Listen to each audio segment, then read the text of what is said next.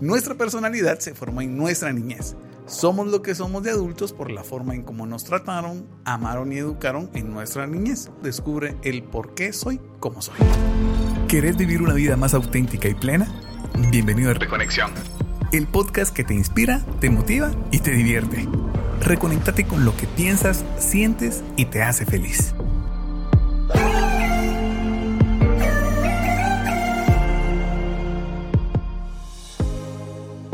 Hola amigos, mi nombre es Guillermo Gerardo y descubrí quién era hasta mis 33 años. Muy la en un TCP, en un taller de crecimiento personal.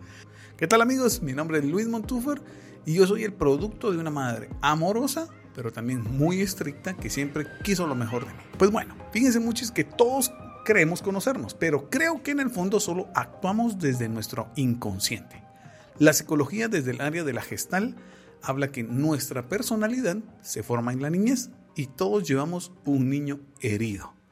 Por eso te has hecho la pregunta, ¿por qué sos tan enojado? ¿O por qué sos tan perfeccionista o temeroso o incluso desconfiado? Muchos que somos violentos o dependientes, la respuesta está en tus primeras etapas de vida. Sí, increíblemente eh, todos traemos una genética y la cual se nos ha heredado y ahí es donde nacemos por default con un, con un temperamento. O sea, todos traemos un, con un temperamento ya programado. Sin embargo, todo lo externo que vamos eh, absorbiendo, como bien lo decías, cómo nos amaron, cómo nos educaron, el medio ambiente en el cual crecemos, todo eso es un carácter, o sea, nos va dando una característica. Por eso todos somos muy diferentes, nosotros somos muy diferentes al hablar porque tenemos una característica de barrio. A otras personas Puro marimar. a otras personas que, que sean de otras zonas tienen una característica de cómo hablan. Entonces, todo eso externo que vamos aprendiendo, la educación, los valores en la casa, las amistades, eso nos da un carácter y eso nos forma una personalidad. La personalidad es la manera o la imagen, o vamos a hablar más adelante, la máscara con la cual las personas nos perciben o nos ven. Pero en el fondo, eh, posiblemente solo mostramos lo que nosotros queremos mostrar. Quizás un ejemplo más común y, rápido de hacer es Facebook.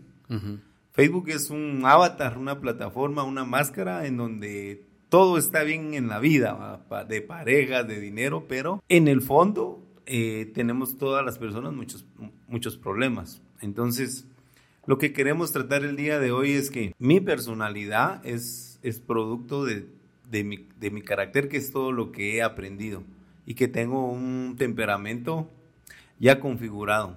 Y la buena noticia es que si todo es externo, tengo que desaprender y volver a aprender para mejorar.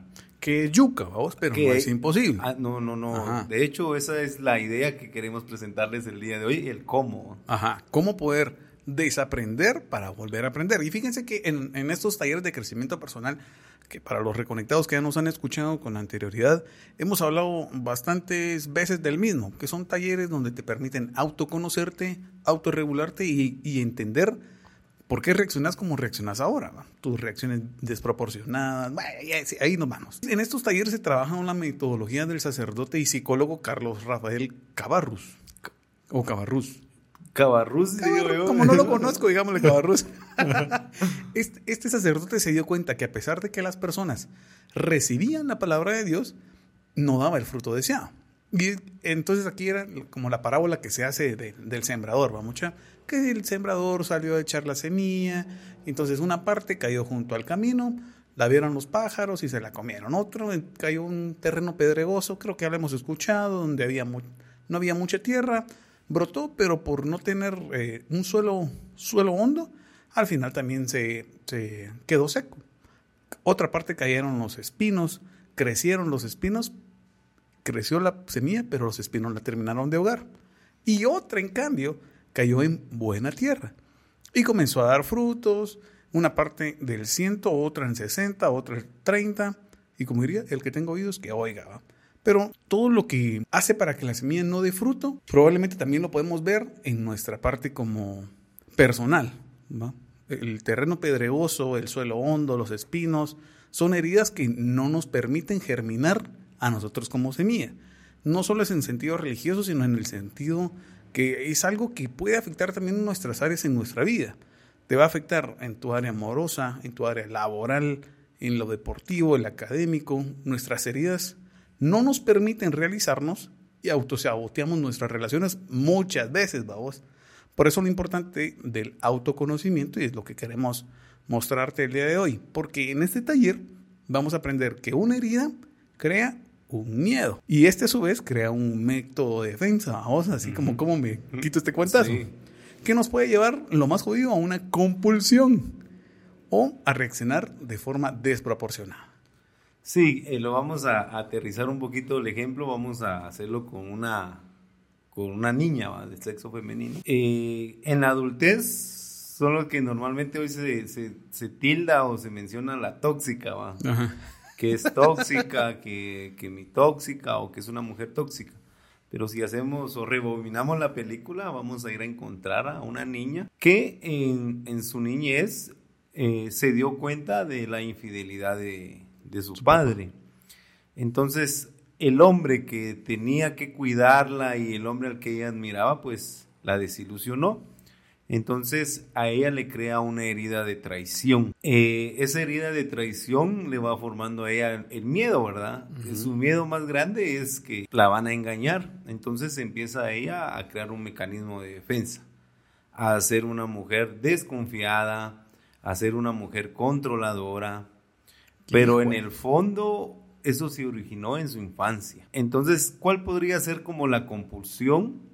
La compulsión son todos aquellos actos que hago sin pensar, que trabajo desde mi naturaleza como una necesidad, o cuál podría ser también su reacción desproporcionada.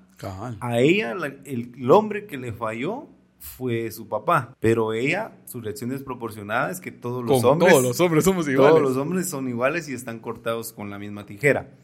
Entonces esa mujer en la adultez eh, se va a estar autosaboteando en sus relaciones. Lo que le llaman hoy que es alguien tóxico, porque no confía en, la, en la pareja.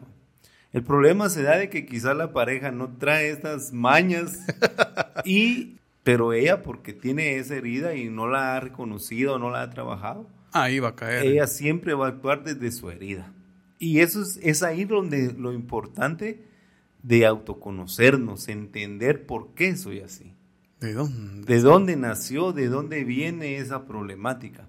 Te decía que hace poco vi una película o una serie de Mike Tyson donde él cuenta que se va para atrás de su vida y se entiende por qué él es una persona violenta, porque al final se terminó odiando a sí mismo, porque todo su entorno era que le pegaban y que la mamá incluso le decía que para qué había nacido o lo odiaba. pues está complicado. Ah, sí, en la adultez actuamos desde nuestras heridas a veces sin darnos cuenta, o sea, desde el inconsciente.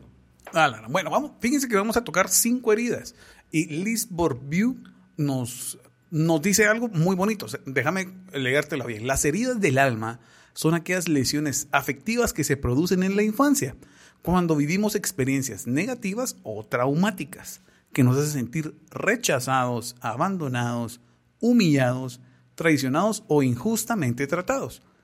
Estas heridas nos hacen creer que no somos dignos de amor, ni de atención, ni de respeto, mucho menos de confianza o de equidad. Para protegernos del dolor, y es a lo que vamos, son que se crean unas máscaras. ¿Y qué son estas máscaras? Estas máscaras lo único que nos ayudan es a adaptarnos a un entorno, pero que también nos alejan de nuestra verdadera esencia.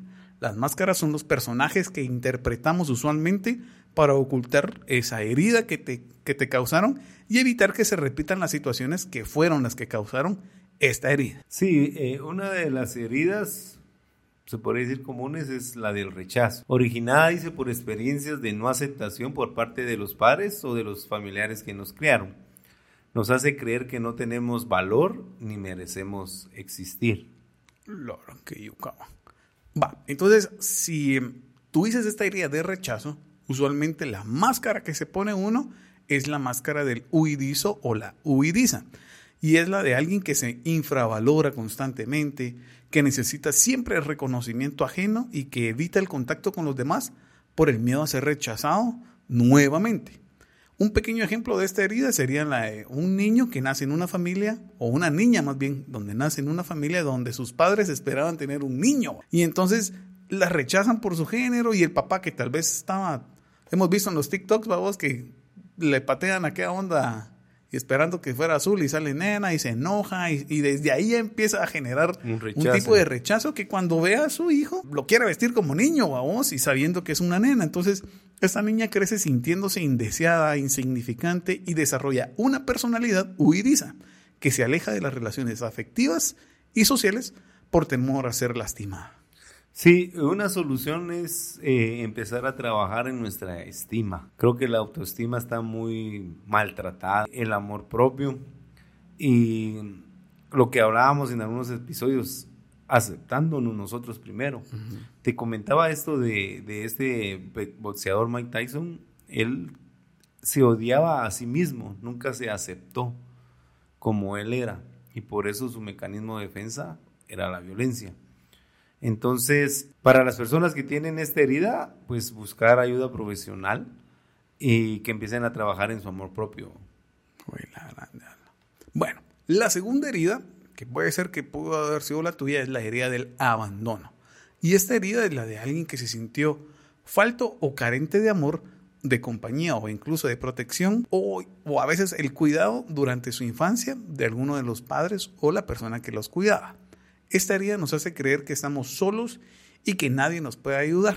Y es ahí donde fíjate vos de que en, este mismo retiro de, en nuestros talleres me di cuenta en una de estas regresiones que fue por una onda de abandono y una cosita así mínima. Vos que mamá estaba ocupada, yo me zafé y todo. Pero me hizo sentirme tan abandonado, válgase la palabra, vos, que al final desencadenó en mí, hasta el momento en que me di cuenta y fui consciente de él, muchísimas actos que yo decía, pero ¿por qué? ¿Por qué termino huyendo de esto? ¿Por qué actúo de esta forma? Entonces, al final, cuando te haces consciente de tu herida, puedes trabajarla. Sí, eh, esta herida específicamente, la máscara que, que, nos ponemos es la de dependiente. Yo siempre lo he dicho, esta es mi herida madre, el abandono. Por eso la reconozco y la conozco bien. Me aferro a las personas, tengo miedo de ser abandonado. Tengo miedo. Eh, tengo miedo a la soledad y no se sabe vivir sin una pareja o estar acompañado. Eso es desde tu herida, desde tu inconsciente. Ya cuando lo hemos trabajado, lo hemos aceptado, pues ya podemos nosotros, pues, dejar por un lado esos miedos y empezar a percibirnos, a vivir solos, a aceptarnos. Pero las personas que son dependientes regularmente, yo pues en los talleres que, se han impartido, me he atrevido a dar un diagnóstico solo con saber su, si no creció con sus padres. O si es una persona muy dependiente, regularmente va a ser una persona que en la niñez fue abandonada. Ah, leímos. Haciendo eh, énfasis es que el abandono no solo es cuando la mamá, como en mi caso, se muere o el papá, o no te reconocen y se van, sino que incluso hay padres que viven estando presentes, que no son padres ausentes, entonces se sufre abandono. Sí. A ley vamos. Que es lo que creo yo que en algún momento viviste vos, no porque tu mamá te abandonara, sino en ese espacio del tiempo sentiste vos que te abandonó. E incluso ponerle, es que uno hijo tampoco no quiere ni rosca a vos. Mi mamá hizo todo el esfuerzo de maestra para estar y hacer, pero trabajaba muy lejos, vos. Entonces iba muy temprano y llegaba muy tarde. Entonces todo ese tiempo, vamos, de la mayoría de recuerdos que tengo es de mi viejo, vamos, él llevándonos al colegio, él y, y ya después con las patojas, mis hermanas decían, no mucha, pero si mi mamá sí, sí nos preparaba la refa, mi mamá sí nos pero son cuestiones que yo no recordaba, pero que asumís que hubo un abandono y que por eso tenés muchas compulsiones del mismo.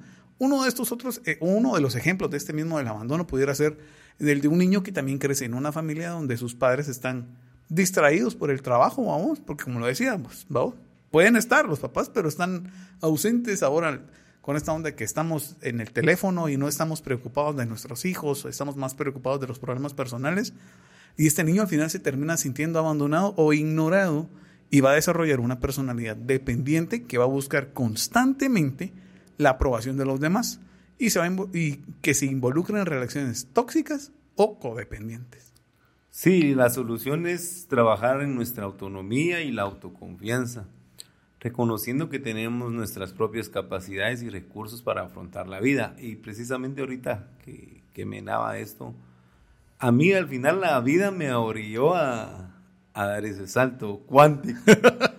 a mí cuando murió mi abuelita, que fue la que me crió, eh, tuve que experimentar, empezar a vivir solo. O sea, yo viví, yo viví solo muchos años. Sin tu brother. Sin mi hermano, porque él ya se había casado, él tenía su Ah, sí, familia. pues. Recuerdo que la mamá de Luisco, la verdad que ella es como mi mamá putativa, me ofreció eh, irme a vivir con ustedes. Lógicamente con todas las obligaciones que pasara. Eso la- fue lo que ya no te llegó.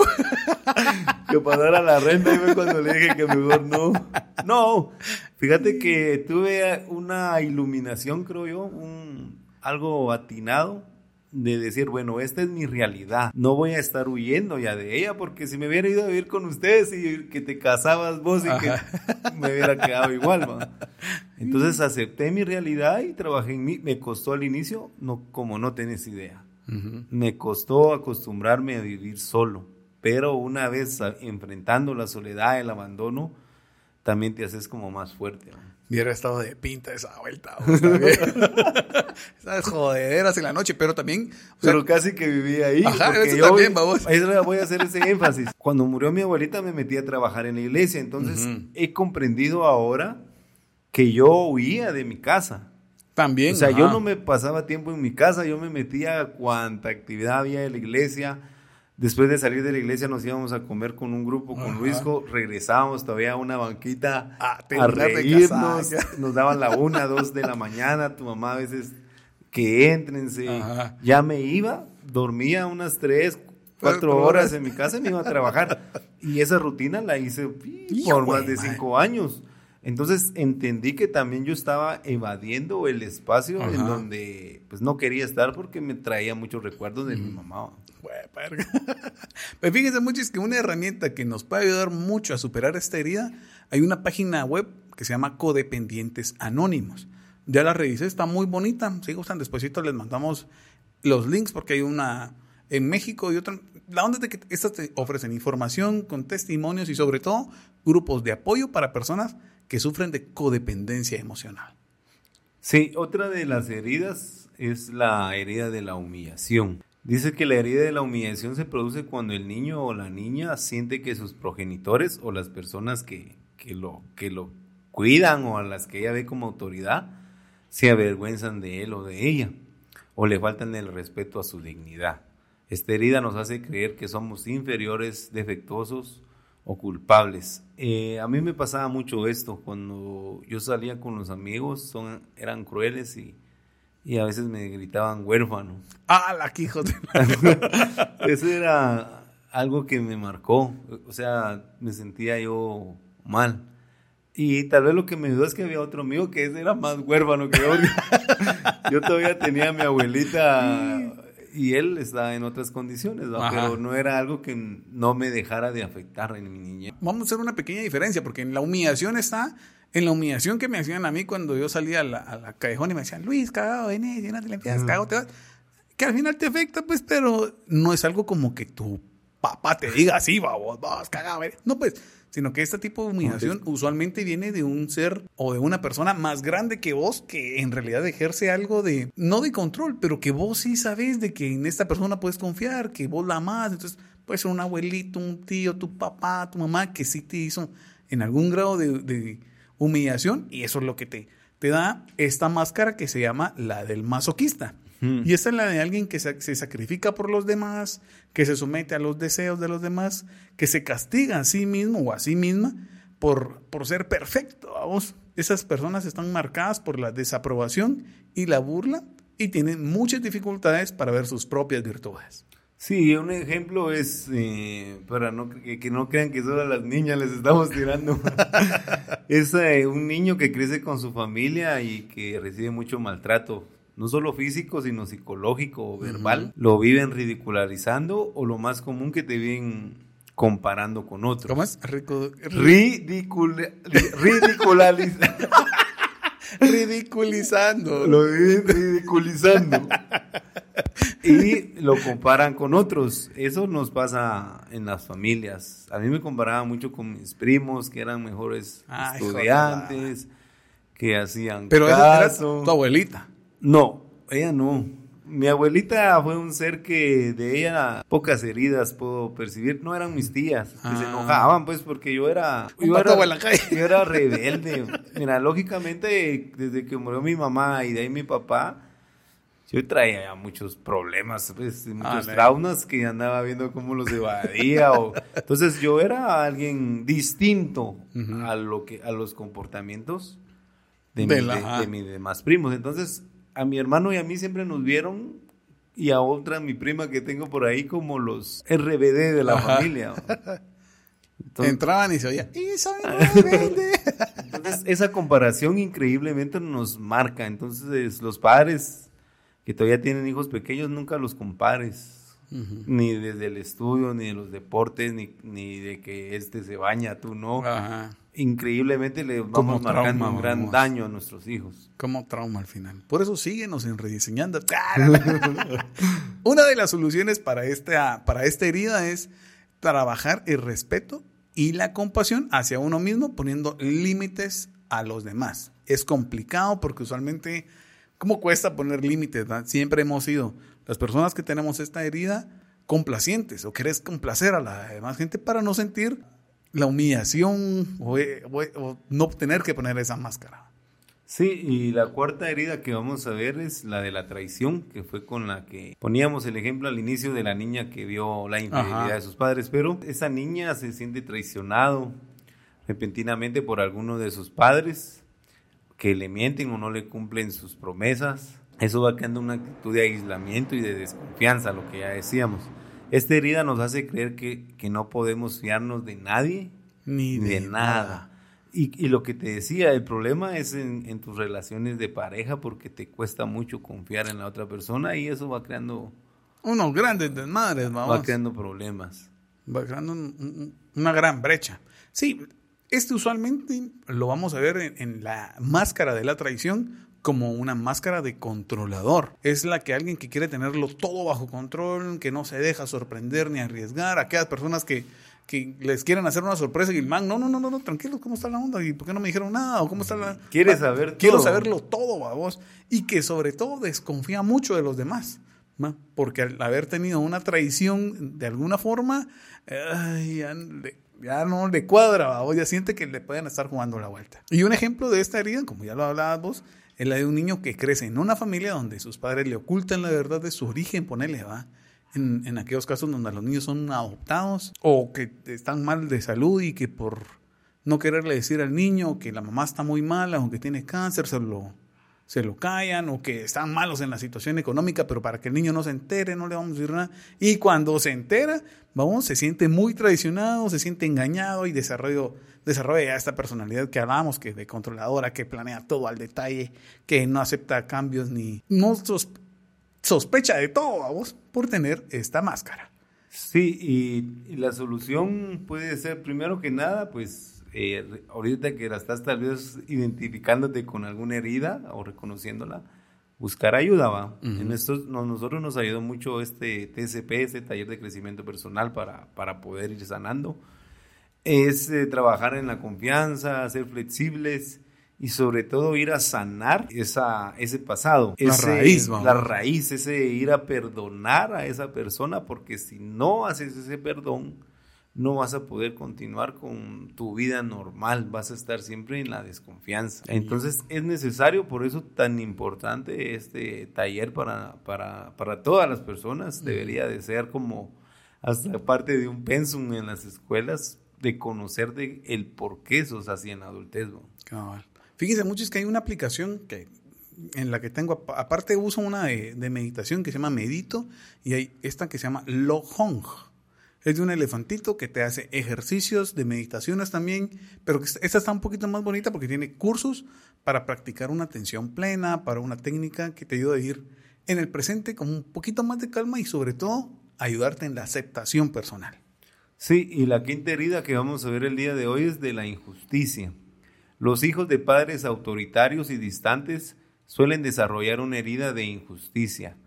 Pues no importa cuánto se esfuercen por complacerles, siempre estarán sometidos a, una exigente y, a un exigente y constante escrutinio y presión, que genera en ellos la sensación de ser ineficientes e inútiles. Esta herida nos hace creer que el mundo es un lugar hostil e injusto.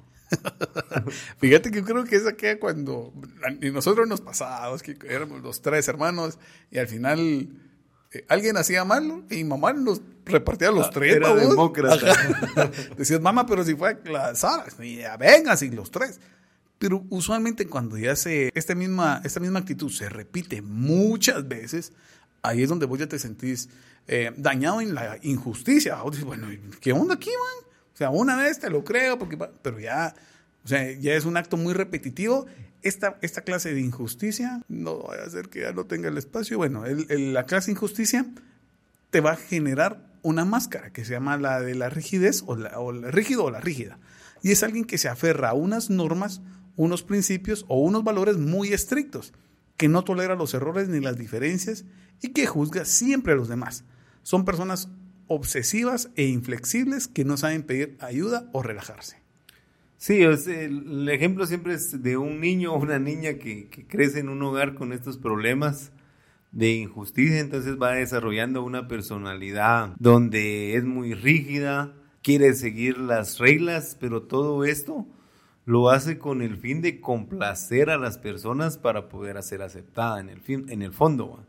Entonces son todas aquellas personas, lo que hablábamos hace poco, quizás que rozan el perfeccionismo, pero realmente esto lo causó una herida porque aún haciendo todas las cosas bien, nunca les, les hacían el mérito, siempre estuvo mal todo.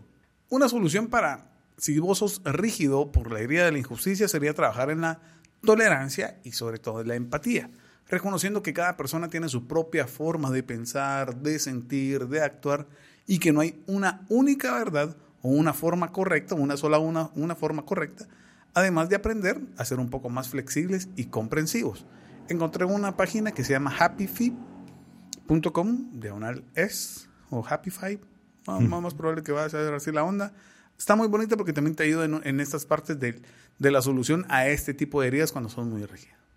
Y es ahí donde está la importancia del autoconocimiento para comprender de dónde vienen mis problemas emocionales. Eso te va a permitir hacer un mapa de tu personalidad y ir trabajando, aprender a gestionar. Como te decía, yo tengo de las nueve heridas que tratamos en el TCP, tenía casi que las nueve.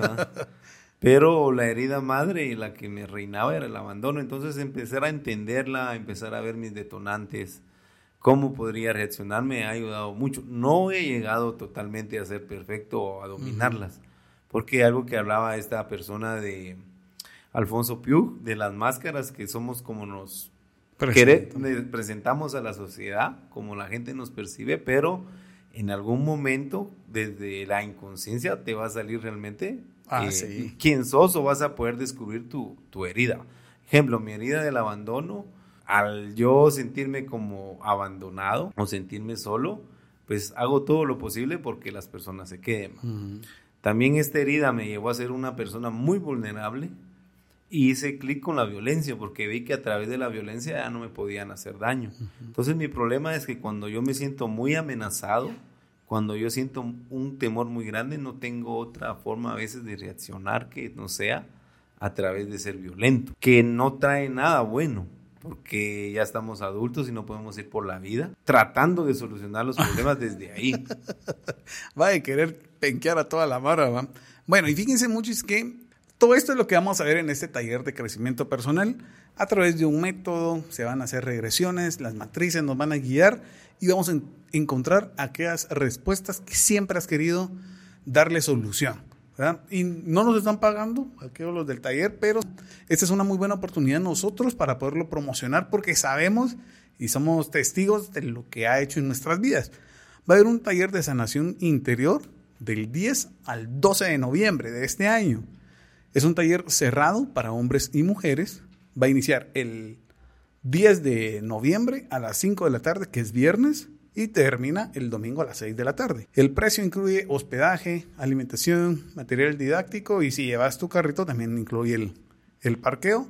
Va a ser en la casa de retiros de la isla. Fíjense pues mucho, de que ya lo hablábamos la vez pasada, creo yo, bueno, creo que ese episodio no, al final ni nos salió, pero en este, para este mismo taller, no recuerdo, pero si el que yo fui a vivir, que eran de 15 días, vos, sí salió cariñoso. Eran dólares, creo que 800 Eh, dólares ajá, vale. Más, va, 800 dólares valía lo que uno pagaba, pero porque la iglesia te daba como la mincha y no sé cómo era la onda, vos. Y también encontramos un taller mm, ahorita, vos, algo así, donde es de un solo día, de un par de horas, vale 595. Ma, En cambio, en este taller son personas preparadas, hay gente que se ha ido a Costa Rica, Panamá, o sea, ya han tenido estos mismos talleres en otros, en otros lugares y que los mandan a llamar. Y el costo es de 175 por estos tres días, vamos, es Esta te sale barato si solo quieres ir a comer. sin casaca. Los tres si, no tengo, si no tengo dónde ir a dormir, ahí voy a ir a quedarme. pues sí, muchis. Pero la onda es de que sería una muy buena oportunidad para que vos te animes a autodescubrirte. Sí, eh, también quería aprovechar porque vamos a dar inicio también con algunos talleres. Y quería presentarles también el método de coaching, Eso. el cual he logrado integrar con otras experiencias como las del TCP y pues la, auto, la autoformación. Entonces el día 28 de octubre en, en Works, se llama en la, en las avenidas, las, en la 15 Avenida A, al final, por, al final de las Américas, vamos a tener un taller presencial de dos horas. Entonces Fala. quería también donar cinco entradas. Incluye también un coffee break, el, el parqueo y, el, material. didáctico. En- Órale. Por si hay- alguien está interesado aquí de los reconectados en ir, pues no sé cómo es la dinámica que vas a hacer. Pues fíjense, amiguitos, que da- dado a este, a este video regalo que nos está dando el Gerardo, vamos a regalar tres entradas a las primeras tres personas que nos escriban al WhatsApp. que nos manden 200. La misma amiga, que, nos- que sí, que nos manden el dinero para ajustar para, lo- para estos cables jodidos. ¿no? Pero entonces, si nos mandas al WhatsApp 53 48 28 19 diciéndonos por qué querés asistir a este taller de metanoia, los primeros tres se van a hacer acreedores. Usualmente son las personas que ya tienen en la notificación de Spotify o de YouTube para que les caigan nomás cae el, a las 7 de la mañana el domingo que lo escuchan, babos. Hay muchas personas que lo escuchan así, pidiendo y poniendo. Probablemente si son los que quieren ir, se van a hacer acreedores. Y vamos a sortear otras dos entradas más por redes sociales para que sean las cinco. Así que estén atentos a las redes sociales de Reconexión. Sí, así que mm, recuerda, amigo, de que todo lo que te ha impedido hasta el día de hoy alcanzar la felicidad, ser pleno en tu vida, aún con los problemas que puedan haber, todo radica en nuestra niñez. Y si nosotros no nos atrevemos a adentrarnos, a conocer nuestras heridas, a empezar a trabajarlas, difícilmente nos vamos a poder desarrollar de, de una forma plena en- en la adultez. Entonces, por eso es que promovemos este tipo de talleres. Una, porque a nosotros nos sirvió, o sea, les hablamos desde la propia experiencia. Y creo yo que hoy en día hay muchos seres humanos que viven sufriendo, viven teniendo problemáticas, pero no saben el por qué son así. Bueno, en la descripción del episodio te vamos a dejar las redes sociales y los números de teléfono por si te animas a irte al, al, Al, de, Al- al taller de- cerrado. Ajá, el taller cerrado para que puedas contactarlos directamente con ellos y te pongas de acuerdo, ¿verdad? Y también después, ya si nos escribís al, al teléfono a nosotros 53 48 28 19 para ayer, ¿verdad? te puedes hacer acreedor a tus entradas. Igual si no ganas, puedes eh, asistir, ¿va? Obviamente ya pagado, pues, pero que va a ser un taller que, que está 100% recomendado y eso que Gerardo nos me ha pagado por esta recomendación. de, todo La cora- pauta. de todo corazón agradecemos bastante tu apoyo. eh, no miren de que no le dimos grabar a, a los celulares, va mucha. Entonces, probablemente este episodio no tiene video, No pero, van a ver la linda cara. pero de todo corazón les agradecemos el favor de su audiencia. Esperamos escucharnos la próxima semana.